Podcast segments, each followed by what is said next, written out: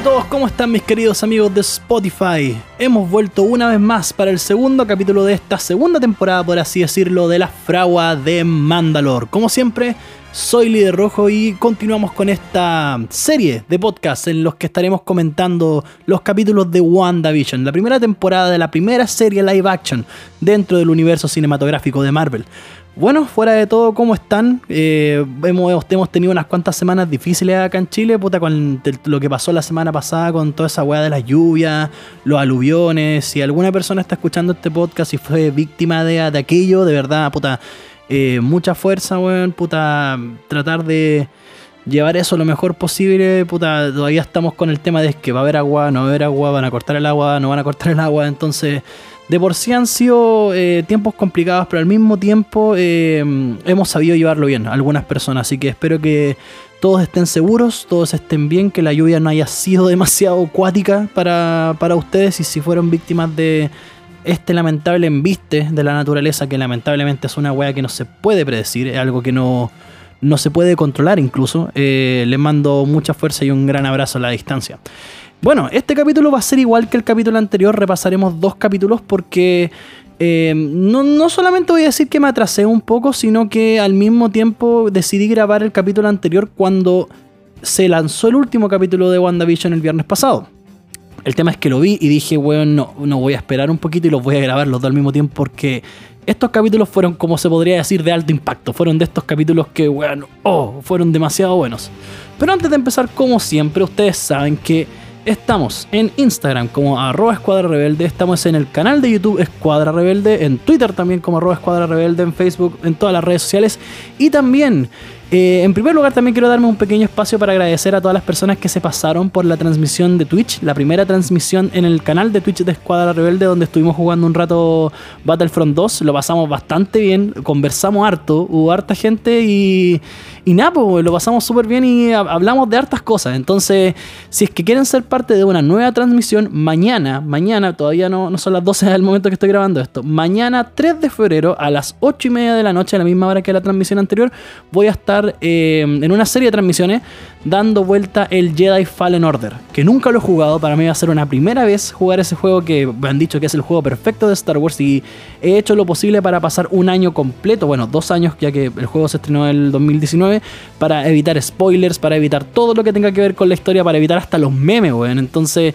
de por sí para mí va a ser una nueva experiencia y me gustaría compartirlas con todos ustedes en Twitch. Así que están totalmente invitados. Recuerden, 8 y media de la noche, la primera transmisión de Jedi Fallen Order. Así que nada, pues basta de publicidad y comencemos a hablar de los capítulos. Así que, bueno, como dije, eh, iba a grabar el capítulo el viernes pasado cuando salió el nuevo y... Mm, puta eh, eran, son capítulos, fueron capítulos demasiado buenos. Fueron capítulos demasiado buenos. Así que este podcast, este capítulo contará, igual que el capítulo anterior, con dos capítulos. El capítulo 3, ahora en colores, y el capítulo 4, interrumpimos esta transmisión. Bueno, pasemos al primero. El primer capítulo que es el capítulo 3, ahora en colores. Bueno, como vimos en el capítulo anterior, pasaron un montón de cosas extrañas y algunas tensas. Y ahora también pasamos a la era de la televisión en colores. Así que ya estamos en la década de los 70 en la televisión según el punto de vista de la serie. Y me encanta. Sé, sé, que he dicho esto desde el capítulo anterior y lo voy a decir recurrentemente en este podcast mientras lo sigan haciendo así. Eh, me encanta la atención al detalle en las introducciones para marcar cada época. Obviamente no son así como, oh, algo súper destacable con una música épica y efectos especiales dignos del Oscar, no. Pero logran capturar la esencia de las sitcoms de esa época o la época que están representando. Lo que sí, y aquí es donde tengo un pequeño reparo para la serie, es minúsculo, pero es, un reparo al fin y al cabo, y es el hecho de que tengamos el logo de Marvel al principio de cada capítulo o después de una introducción. No digo que no me guste, es, lógico que esté ahí, es una producción de Marvel Studios, pero me hubiera gustado que toda esa atención al detalle también se aplicara para el logo de Marvel Studios. Tuvimos eso en el primer capítulo, cuando el logo de Marvel Studios se vuelve en blanco y negro y la relación de aspecto cambia del HD a la relación de aspecto de las teles potonas de la época.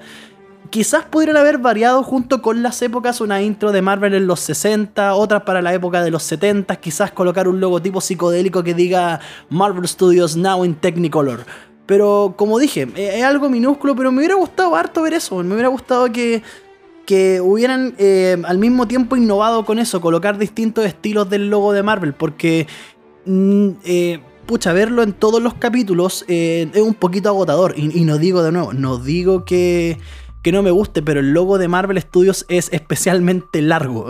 ¿Cachai? No es como el que hicieron de Star Wars para The Mandalorian que dura a lo más 5 segundos y un poco menos incluso. Entonces, me hubiera gustado que si no hubieran podido innovar con el logo de Marvel Studios lo hubieran sacado, porque se entiende que es una producción de Marvel. O, quizás solamente un fade in con Marvel Studios y listo, pasar al capítulo. Porque creo que se pierde mucho tiempo con la intro de Marvel Studios. Porque yo cada vez que veo los capítulos, la verdad, eh, la, la, adelanto. Siendo súper honesto con ustedes, la adelanto. Porque ya la llevo escuchando más de 23 veces. Y obviamente las veces que me he repetido las películas. Entonces, creo que para unas funciona bastante bien para las películas, más no para una serie. A menos que la hubieran, lo hubieran creado eh, para esta serie de la misma forma, del mismo tenor que para la serie. A haber una intro para los 70, una intro para los 60, pero se entiende.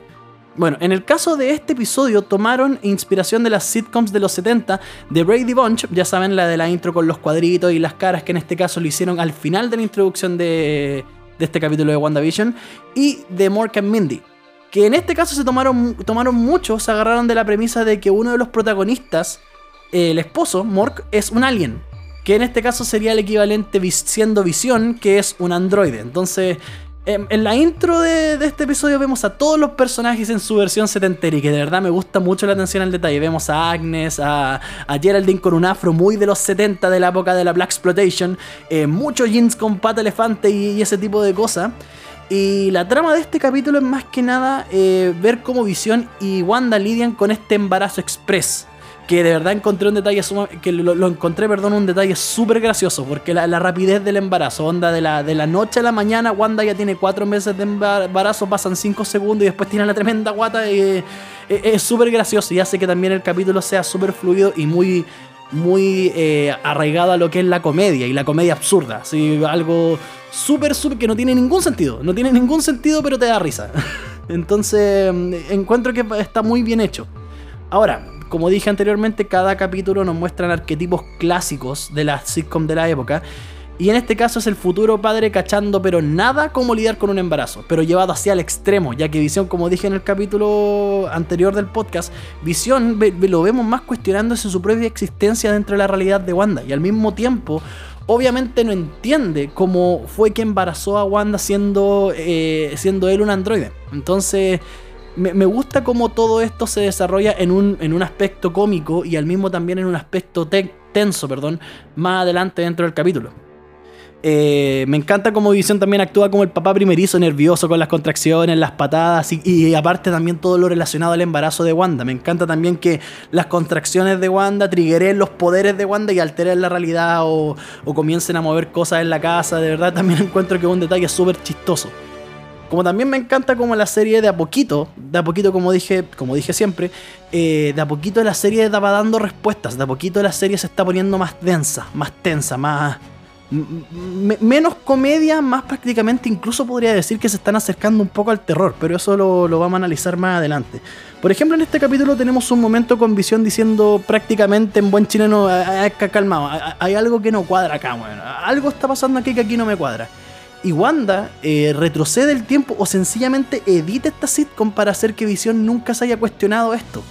Y es súper interesante, es súper interesante ver cómo Visión, como, perdón, como Wanda eh, controla todo para que ver que ella está en control de todo. Ella está en control de todo y que nada arruine su mundo perfecto e incluso llega a ser cruel ver cómo usa a visión para ella calmar su mente y su pena. que es por lo que yo creo que ella está creando esta realidad. Y aparte también, como dije, aquí con, estos momentos la serie se vuelve agradablemente tensa. No se vuelve densa en el sentido de como, oh puta la wea, vamos a ver algo aburrido, o oh, qué tenso, ya, pues déjeme respirar un poco. No, porque para nosotros los espectadores es el momento entre, es el momento entre las risas y la nostalgia en el que podemos tener más información sobre la trama principal de la serie y ver hacia dónde va. Entonces, estos momentos de tensión son súper agradables para el espectador porque estamos teniendo respuestas, estamos teniendo respuestas, estamos sacando nuestras propias conclusiones, porque como dije, la serie anteriormente, la serie no te da nada en bandeja, nada, absolutamente nada, pero al mismo tiempo eh, nos dan estas pequeñas pistas, estas pequeñas situaciones que nos hacen decir así como, ah, ya, ok, esto pasa acá. Ah, ok, Visión se está cuestionando su propia existencia. Ah, ok, es Wanda la que está jugando con todo para que Visión eh, no se salga de la línea donde ella lo quiere. E, es súper cuático. Eh, también, la música de este capítulo me, encanta. Me encanta la música de este capítulo. Como dije, la atención al detalle y, la carta de amor que escribe WandaVision a la televisión es súper notoria. Porque también está ese clásico funk tan característico de, los 70. Ese lo encuentro genial. Aparte que a mí también me gusta mucho ese tipo de música. Eh, y en este caso también, pasando a la parte de los comerciales, tendremos tenemos el comercial de Hydra Baño, que es un easter egg bonito mencionando a Hydra, no creo, como dije, eh, los, yo creo que los comerciales son simplemente, esos son los easter eggs, esos son como el momento de hacer fanservice, el momento de, de relacionar algo chiquitito en el mundo de Marvel junto con otra cosa y hacerlo de una forma entretenida y al mismo tiempo agradable para los fans. Yo creo que de verdad sigo manteniendo la idea y está pasando una moto súper rápido. Se escucha muy fuerte, weón. Lo siento, mil disculpas. Pero como dije, eh, es un easter egg. Yo creo que no, no, tienen un gran significado. Estuve viendo así como muchas teorías de personas que decían, no, los comerciales significan esto, esto es la cabeza de Wanda. Y no, no creo que sea tan así. Yo de verdad creo que eh, los comerciales son el momento para hacer fanservice, son el momento para dar easter eggs de, alguna otro, algún otro aspecto dentro del universo de Marvel. Pero bueno, como dije, me encanta, eh, volviendo a la serie, perdón, me encanta que los poderes de Wanda eh, se activen junto con, con, sus contracciones, de verdad me gusta. Y Wanda rompiendo la, por ejemplo, Wanda rompiendo la bolsa es igual a que se ponga a llover en todo el barrio y dentro de las casas como también Wanda toma prestados, para mí fue así al menos, eh, unos poderes de tormenta, la, la X-Men tormenta, y controla el clima para poder secarse después de haber quedado toda mojada. Después de esto llega Geraldine a la casa, que sabemos obviamente que Geraldine es Mónica Rombo, y damos paso a la parte más cómica del capítulo como también la más tensa. Como porque obviamente dentro de, de, estos capítulos, dentro de los tres capítulos que ya hemos tenido, el final siempre es un momento súper cómico, pero aquí aquí aparte de ser un momento súper cómico, aquí también eh, amplifica mucho lo que es la tensión. Entonces ah, genera algo súper bacán en lo que es eh, el equilibrio. Porque podía estar ahí como muy cagándote la risa, así como, no, la cigüeña que sale y todo el tema, pero al mismo tiempo después eh, te llevan a una, parte súper tensa y que así como, uh, ¿qué onda? ¿Qué, ¿Qué va a pasar ahora? Entonces, bueno, el, dentro de la sección humorística del final tenemos, por ejemplo, a Wanda, cambiándose de ropa con cada contracción, la cigüeña paseándose por la casa. La actuación de, de, Parris es digna de un personaje de Black Exploitation. Eh, y Wanda tratando de mantener la compostura y esconder todo lo que pueda dar una pista tanto del embarazo o de lo que está pasando en la casa. Entonces después pasamos a Geraldine ayudando a Wanda con el trabajo de parto, mientras está quedando la tremenda cagada en su casa. Eh, la chimenea se enciende, los cuadros giran, la aspiradora funciona sola, etc. Y, por, ejemplo, y también, disculpen, eh, las actuaciones. Las actuaciones, me encantan las actuaciones de Paul Bettany y de Elizabeth Olsen, como dije anteriormente, muy en la onda de de los 70, muy en la onda de este tipo de sitcoms, harta expresión facial, harta exageración, lo encuentro súper entretenido y aparte también habla muy bien tanto de Elizabeth Olsen como de Paul Bettany eh, de sus capacidades actorales, ¿cachai? Porque por ejemplo hay actores eh, que son... Eh, ¿cómo podría decirse? Eh, monotemáticos, que solamente pueden hacer de un personaje. Que por ejemplo el caso de. Pucha, me encanta y a él lo encuentro muy multifacético, pero eh, por ejemplo el caso de Robert De Niro. Robert De Niro siempre va a ser de mafioso, siempre lo vaya a hacer de. lo vaya a ver de mafioso. Por ejemplo, el único, el personaje más distinto de Robert De Niro en, en algunas películas podría ser Travis Bickle, el de Taxi Driver.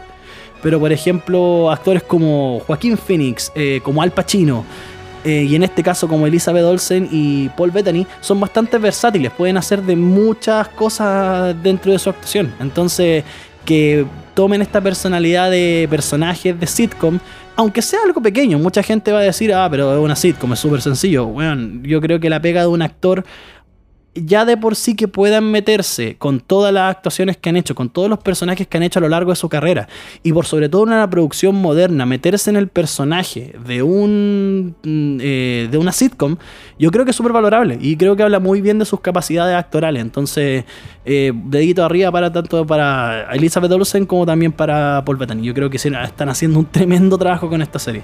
Y bueno, eh, tenemos aquí obviamente el nacimiento de los gemelos, que es clara referencia a Wiccan y Speed, los hijos de Wanda y que en los cómics forman parte de los jóvenes Vengadores. Ahora, ahora en ningún momento Wanda los nombra, pero yo creo que es la referencia y la conclusión más obvia, así que lo vamos a dejar como...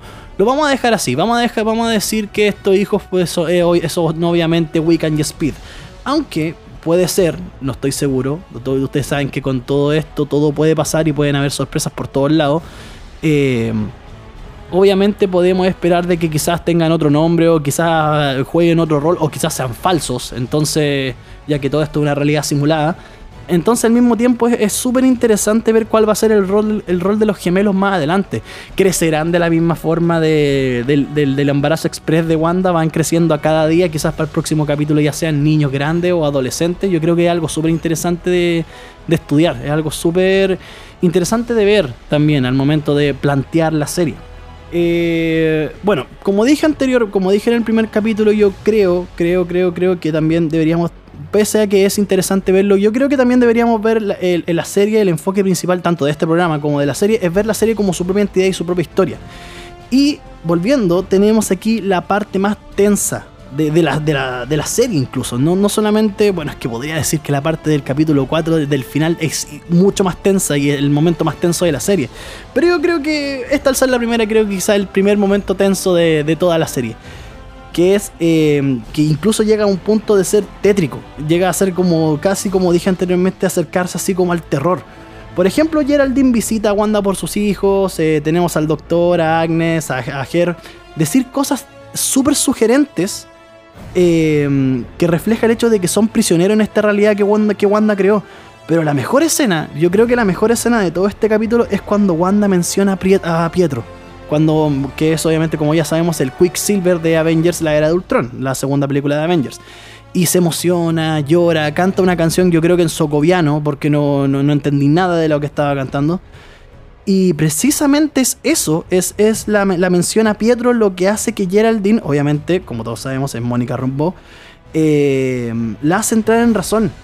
Y le menciona a, Wanda, le, hace una, le, menciona a Quicksilver, le dice que Quicksilver fue asesinado por Ultron y, esta weá triguea a Wanda, pero eh, creando un momento súper tenso. Aquí en primer lugar se nos revela que Wanda, sorry, pero aquí Wanda está rayadísima. está súper de, de remate y por sobre todo súper inestable. La forma, la forma en que la actitud de Wanda cambia cuando Mónica menciona a Ultron y, no puede sacársela cuando actuando como en la serie, diciendo, oh, soy tu vecina, no. Y, ni nada funciona y todo esto sucede mientras, mientras los bebés lloran y durante eso también Visión tratando de obtener respuestas de Agnes y Herb, de verdad, e, e, es, genial. El, momento, todo el momento es tenso y es tétrico. O sea, ver, ver cómo Wanda entra en modo psycho killer mientras, mientras las guaguas lloran y Mónica súper asustada tratando de, sacársela con, con excusa o, con las actuaciones de la sitcom, yo creo que es un momento súper bien construido. A diferencia, como dije, de los capítulos anteriores, este capítulo, el, el final de este capítulo es súper tenso y al, y al mismo tiempo es súper revelador. Y por lo demás, eh, tiene hasta tintes, como dije, de película de terror, como, la parte de Visión entrando a la casa y Wanda muy tranquila, con una sonrisa casi diabólica mirando a sus hijos mientras la pantalla se expande y vemos como Mónica es expulsada de la realidad de, Wanda, ¿cuál bolsa basura? Eh, genera un momento súper tétrico y, está súper bien construido. Y como dije, cuando vi este capítulo y después vi el siguiente, y fue como bueno, si tengo, tengo que hablar de la fragua de esto, en, la fragua de estos dos capítulos. No, no puedo hablarlos de uno porque, aparte de estar súper conectados entre sí, eh, son dos capítulos que tienen momentos demasiado bacanes, momentos demasiado buenos para la serie. Así que pasemos de inmediato al capítulo 4, que es Interrumpimos este programa. En el caso de este capítulo, en el caso de este capítulo es pero bueno, una bomba de momentos geniales y por sobre todo es una gran bomba de respuestas. En primer lugar, el capítulo parte con una referencia, pero hermosísima, a Avengers Endgame, que es con lo que en el UCM se bautizó como el blip. El blip se refiere al momento en que Hulk, en que Hulk chasquea los dedos con el guantenete creado por Tony Stark para traer de vuelta la mitad de la vida del universo que fue, como todos recordamos, eh, fue eliminada por Thanos en Infinity War. Antes de cualquier cosa, debo decir, antes de cualquier cosa debo decir que la transición de Mónica Rombó de polvo a, volverse en ella, eh, de verdad es preciosa. Eh, me, encantó la introducción de este capítulo que nos muestre algo que yo esperaba ver en las películas posteriores a Avengers Endgame, que es el caos que se formó con el blip. Porque obviamente tenemos, tenemos la parte linda, tenemos el triunfo de los Vengadores. Los Vengadores ganaron, trajeron, trajeron de vuelta a la gente que se desvaneció, bravo. Pero al mismo tiempo eh, era algo como obvio, ah, pensando así muy, muy realistamente, era como obvio eh, pensar que eso eh, una, situación así traería una cola, ¿cachai? Una, una cola y que, que existieran consecuencias súper negativas para la gente que volvió y ver cómo Mónica busca a su mamá desesperada en medio de un caos en el hospital con la gente que con la gente que recién regresó de la muerte es, preciosa, bueno. Eh, tenemos gente regresando por todos lados y, es el caos mismo. Es, es, un tremendo caos dentro del hospital. Y me encanta también como para Mónica, para ella, al igual que Scott Lang cuando estuvo atrapado en el reino cuántico, eh, fueron solamente 20 minutos. Ella no tuvo idea por lo que pasó, ya que para ella se quedó dormida y cuando le revelan la cantidad de tiempo que pasó desde el chasquido de Thanos, que obviamente son 5 años desde, Infinity War hasta Endgame, y que dentro de esos 5 años, los últimos 3, su mamá María Rombó se murió, eh, es, desgarrador, weón. Es, desgarrador y al mismo tiempo está súper bien construido. De verdad me encantó esa introducción. Eh, la encontré súper buena y, y bueno, yo creo que es la mejor introducción de todos los capítulos que hemos visto hasta el momento. Y, y podría decir que este capítulo es el mejor capítulo de todos hasta el momento. Bueno, en este capítulo no pasamos ningún segundo dentro de la realidad de Wanda, eh, hasta el final, hasta el final. Entonces, así que todo el capítulo estamos en el mundo real, obteniendo respuestas y también conociendo un poco de la historia de Mónica Rumbo. El capítulo comienza con los cuarteles generales de Sword, algo que también que que también quiero rescatar eh, hablando de esto es el presupuesto de la serie, al igual que de Mandalorian, o sea, los efectos especiales se ven muy bien hechos, se ven reales, las pantallas arriba del cuartel de los cuarteles generales de Sword que en la que están reportando los incidentes del blip eh, como también toda la instalación de, Sword se ve súper bonito y al mismo tiempo se ve real.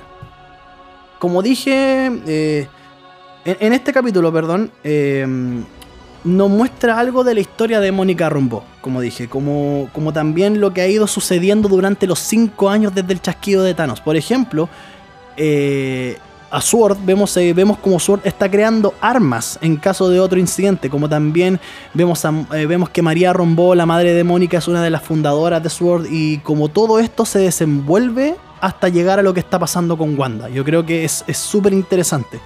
Tenemos también al personaje de Tyler Hayward, que es el director interino, como él dice, de, Sword, y que es el encargado de poder de poner al día a Mónica con todo lo que está pasando. Y él le da la, misión de investigar las desapariciones de personas a causa de la realidad de, Wanda.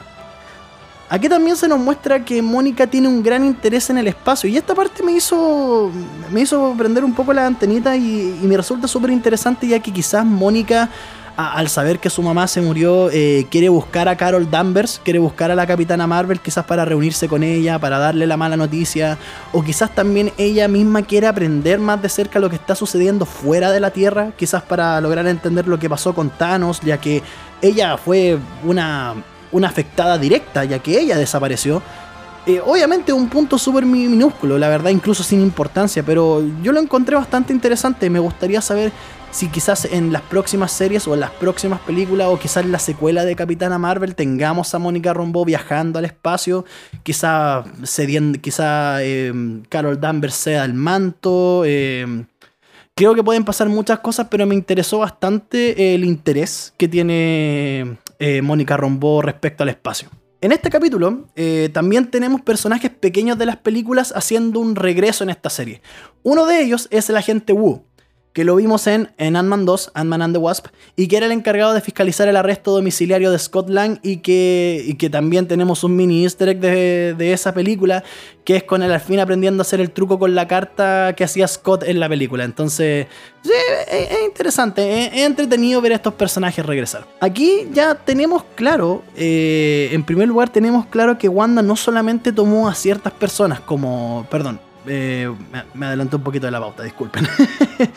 Aquí ya comenzamos, bueno, como, perdón, ahora sí siguiendo bien la pauta, aquí ya comenzamos a tener algo de respuesta, en primer lugar. Comenzamos a tener algo de respuesta alrededor de todos los sucesos que están pasando dentro de la serie.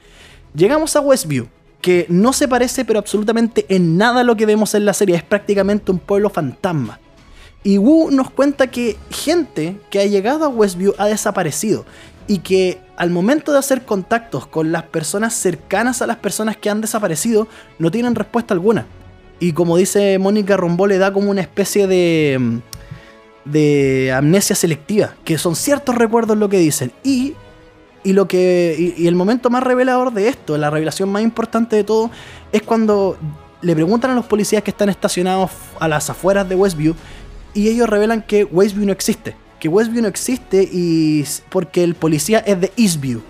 Entonces es súper raro. Y después obviamente estos policías desaparecen. No sé si será un error de continuidad y los personajes ahí, y por ejemplo, eh, Paso Piola, el error de continuidad de que de la nada la, patrulla desaparece. Porque yo vi el capítulo de nuevo hoy día y mm, para grabar el podcast y me di cuenta que la, patrulla desaparece. Y no sé si desaparece así como un error de continuidad o realmente desapareció para lograr despistar a Mónica y a Wu. Y, quizá ellos no se dieron cuenta. Entonces eh, quizás estoy diciendo alguna weá muy tirada de las mechas, pero eh, eso yo quedé como pegado así como, pero espérate, pues esa batería desapareció. ¿Qué onda? algo pasa aquí. Entonces, bueno, después de todo esto, ya aquí ya tenemos claro que Wanda no solamente tomó a ciertas personas como a Agnes, a Herb, etcétera, a su realidad, sino que tomó al pueblo completo. Y entonces Wu y Mónica tienen como esa sensación extraña de que no pueden entrar, de que no podrán entrar al pueblo. Y aquí obviamente ya se nos comienzan a mostrar puntos que nos conectan con los capítulos anteriores. Por ejemplo, el helicóptero en miniatura y cómo Mónica Rombó logró entrar a la realidad de Wanda. Después de esto tenemos a otro personaje de las películas de regreso que es el personaje de Darcy, interpretado nuevamente por Kat Dennings. Ahora, ¿qué opinión tengo sobre estos cameos? Ustedes saben que, bueno, los que han visto el canal y si es que no, están, no han visto el canal, suscríbanse. Eh, a mí no me gusta mucho el fanservice. Yo no soy un gran fanático del fanservice, no me gustan estos cameos o eh, referencias para los fans muy tiradas de las mechas o que se las sacan así como un hechicero lo hizo para quedar bien. Pero yo creo que es lógico decir que fue esto. Bueno, en primer lugar, obviamente es lógico decir que estos personajes fueron ingresados a la serie por fanservice y también para apelar a la nostalgia de las otras películas.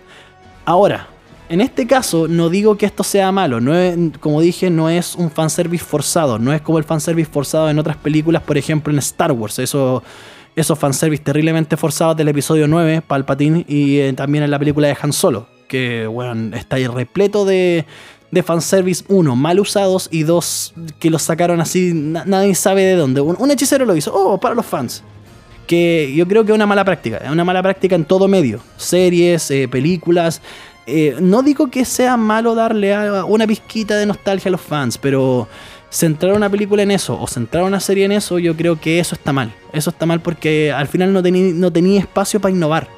No tenía espacio para hacer algo nuevo, no tenía espacio para mostrar algo nuevo, algo creativo, sino que te estáis eh, afirmando de lo que vino antes. Pero bueno, eso, eso se habla después, ya no, estamos hablando de, Star Wars.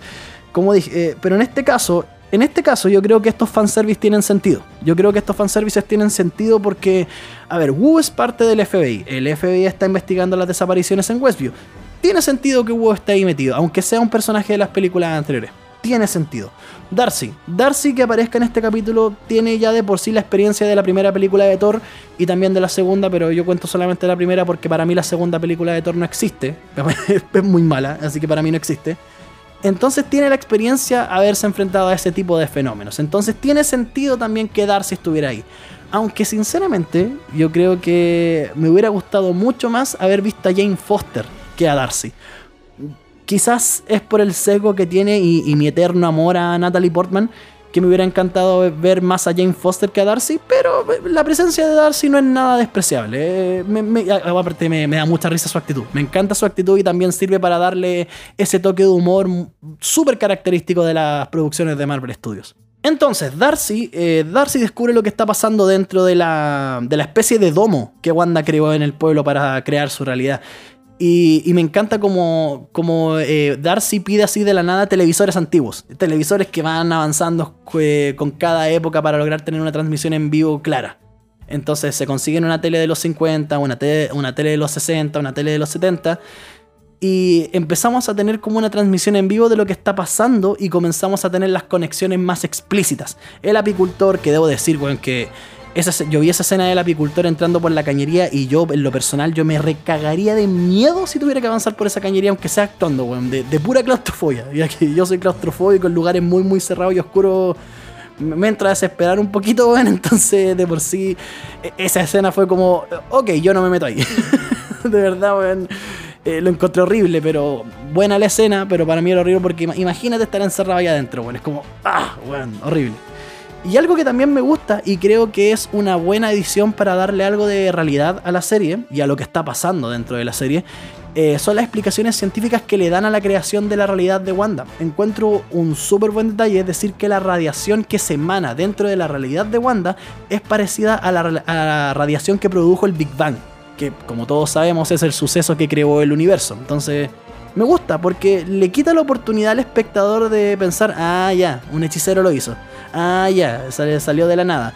Y, y nos, quita la oportunidad de decir eso y dándole una explicación que igual se siente lógica, ¿cachai? No, no se siente como una explicación muy tirada de las mechas y muy saca así del sombrero, por no decir, por no decir de otro lado y, y, dejaron así como diciendo, ya, pero ¿cómo va a hacer esa weá? Pues así como, uy, puta, ¿cómo lo van a comparar con eso? ¿Veis que es rebuscado? No, la, explicación llega a tener sentido, porque bueno, a mí me gusta mucho la ciencia ficción, quizás sea por eso que yo le encuentro sentido, pero me, me hace sentido que la creación de Wanda para crear una realidad alterna genere radiación como la del Big Bang, porque está creando algo que no existe, ¿cachai? Algo que no no, no existe antes dentro del universo, entonces podría ser obviamente que, que creo que cometió un fenómeno parecido, pero en miniatura. Entonces me hace sentido.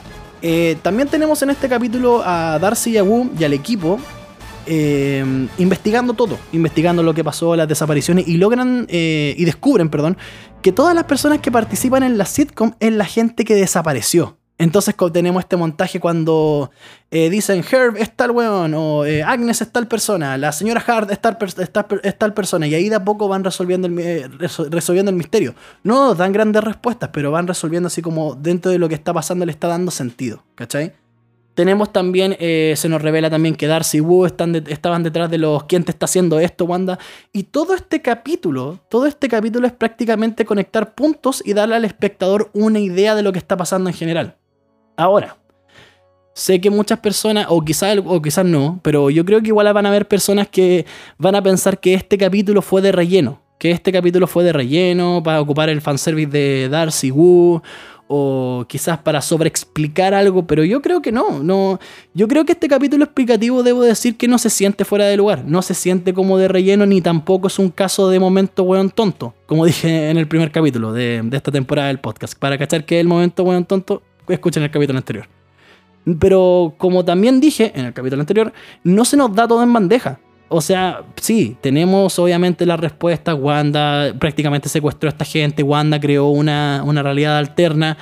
Pero al mismo tiempo no se nos da todo en bandeja. Al mismo tiempo no se nos dice el por qué o alguien, alguien hizo que Wanda creara esto, alguien le, metió la idea en la, cabeza a Wanda para poder crear esta realidad. No, la verdad no, no hay muchas respuestas, así que yo creo que este capítulo explicativo está bien, está bien construido, va, va, encaja bien dentro de, dentro de los capítulos, pero al mismo tiempo, em, al mismo tiempo yo creo que este, sí, no, al mismo tiempo nada, está bien, está súper bien, está súper bien porque yo creo que era necesario, yo creo que era necesario porque había muchas dudas del capítulo 1 a 3 que el capítulo 4 sea así como explicativo, yo creo que era necesario, era justo y necesario.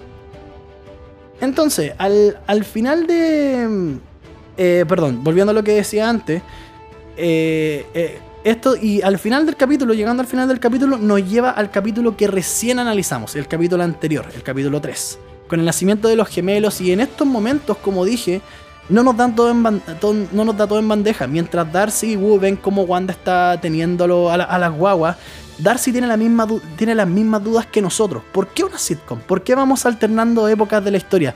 Entonces, como dije, me gusta que la serie se da el tiempo con este capítulo de explicar cosas, pero al mismo tiempo no nos dan todo en bandeja, no nos dan toda la respuesta. Incluso el mismo Wu en la pizarra en el montaje cuando están eh, cachando a las personas que están dentro de la realidad de Wanda, va anotando por qué Visión está vivo, por qué esto, por qué esto otro. Entonces, Wu y Darcy llega casi a tomar el papel de la audiencia que van resolviendo el misterio juntos, pero al mismo tiempo tienen más dudas, al mismo tiempo no resuelven todo. Entonces logran encontrar a, a Mónica y todo, pero al mismo tiempo no, hay una solución eh, final, no hay una solución final y tampoco no hay una respuesta directa de lo que está pasando en realidad. Entonces, al final del capítulo, vemos una versión extendida de cómo Wanda entra en, un, entra en modo Psycho Killer y expulsa a Mónica de su realidad. Y como también vemos que es Wanda la que a voluntad está censurando, por así decirlo, las partes cuáticas de la serie. O sea, como dije antes, cuando Visión se cuestiona su realidad, eh, el, corte de Doti, eh, por ejemplo, en vez de... Mm, bueno, en primer lugar tengo que hablar de esta versión extendida de esa escena. Eh, esta versión de la escena es mucho más tensa. Y, volvemos a lo, a lo, tétrico, como dije anteriormente, con Wanda hablando suave, pero al mismo tiempo súper amenazante y al momento que dice que Mónica es una forastera y una extraña y está entrando a, casi como propiedad privada, ¿cachai? Eh, es súper tenso y, me gusta, de verdad me gusta N, me gusta bastante que a medida que vamos avanzando con la serie, la serie se vaya volviendo más tensa. Encuentro que es una súper buena fórmula para poder plantear esta historia, porque eh, partimos todos súper bien, todo risa, Visión está vivo, jajaja, uno, unos que otros momentos tensos dentro de la serie, pero que vayamos aumentando los niveles de intensidad a medida que va avanzando la historia, yo creo que es un, un súper buen, buena fórmula para poder plantear la serie. Obviamente no es la primera serie que hace eso, o sea, hacer, una wea así yo creo que es más antigua que el hilo negro, ¿cachai? Pero funciona bien dentro del universo de Marvel que, en, el cual no, no existían fórmulas como esta. Entonces, bueno, como dije, Wanda expulsa a Mónica y aquí vemos cómo Wanda expulsa a Mónica y la, la hace volar por las casas cual bolsa de basura, ¿cachai? Cual bolsa de basura la, tira como si fuera un saco de papa entre medio de las casas y al mismo tiempo vemos cómo reacciona al perder el control. Y, ahí nos damos cuenta que Wanda quizá eh, eh, no está haciendo esto a voluntad, quizá a Wanda le, le inducieron esto pero al mismo tiempo deja la duda de que se, lo está haciendo a voluntad porque cuando entra en modo Psycho Killer, como dije, como dije anteriormente, se ve muy decidida, muy decidida a que nadie le cague esta realidad feliz que está teniendo. Entonces, da, para pensar, como dije, la serie no te da nada en bandeja.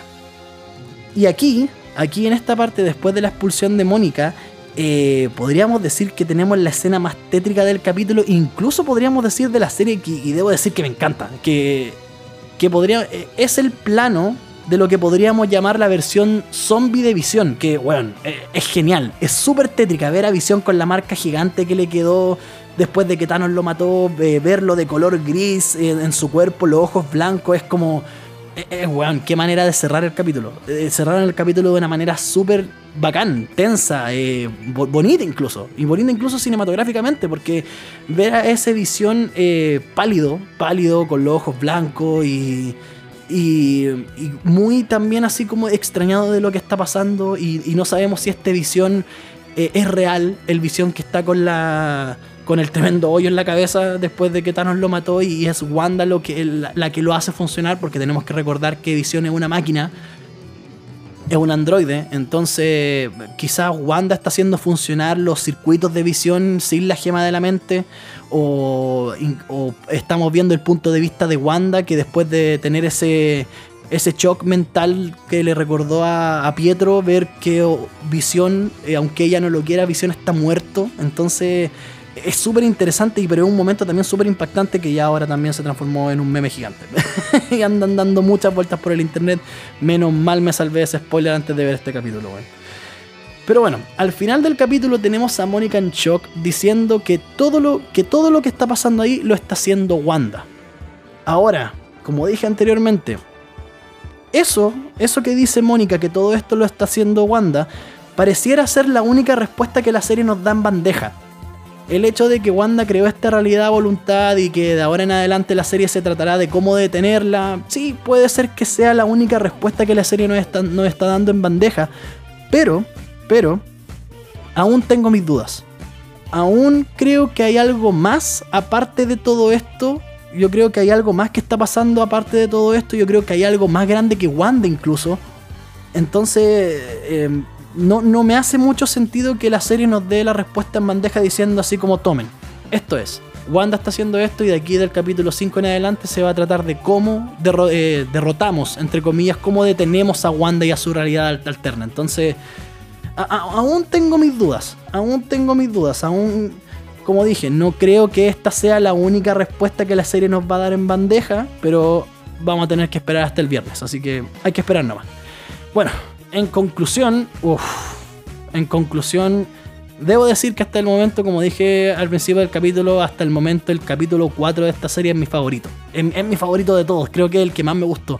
Tiene hartos momentos buenos, la conexión con el grueso del universo de Marvel post Avengers Endgame, la escena con Wanda y Mónica, la escena con Visión y además, aparte, debo decir que el capítulo tiene puntos extras por pasar a los créditos finales con Voodoo Child de Jimi Hendrix. Bueno, entonces muy de los 70 y aparte esa canción me encanta, bueno, me, encanta Jimi Hendrix, es muy muy buena. Así que, ¿qué más puedo decir? Muy muy buen capítulo, muy muy buen par de capítulos. Y quedamos al día. Y lo bueno es que también quedamos al día. Entonces, yo espero que los siguientes capítulos sigan aumentando más la intensidad. Quizás con Wanda cometiendo un error y dejando una cagada más o menos en el exterior. Quizás quizá, y aquí es donde me gustaría ver una pizca de fanservice que al menos a mí me, hace sentido y que quizás la dejen para el último capítulo, porque igual es un momento más o menos tenso. Pero quizás me gustaría ver como Sword o las personas que están monitoreando ahora Wanda busquen algún otro personaje de las películas para hacer contacto con ella. Y el personaje al que me refiero es Hawkeye. Me gustaría tener un cameo de Clint, de Clint Barton en la serie, porque Clint Barton desde Avengers Age of Ultron eh, ha sido como un cable a tierra para Wanda.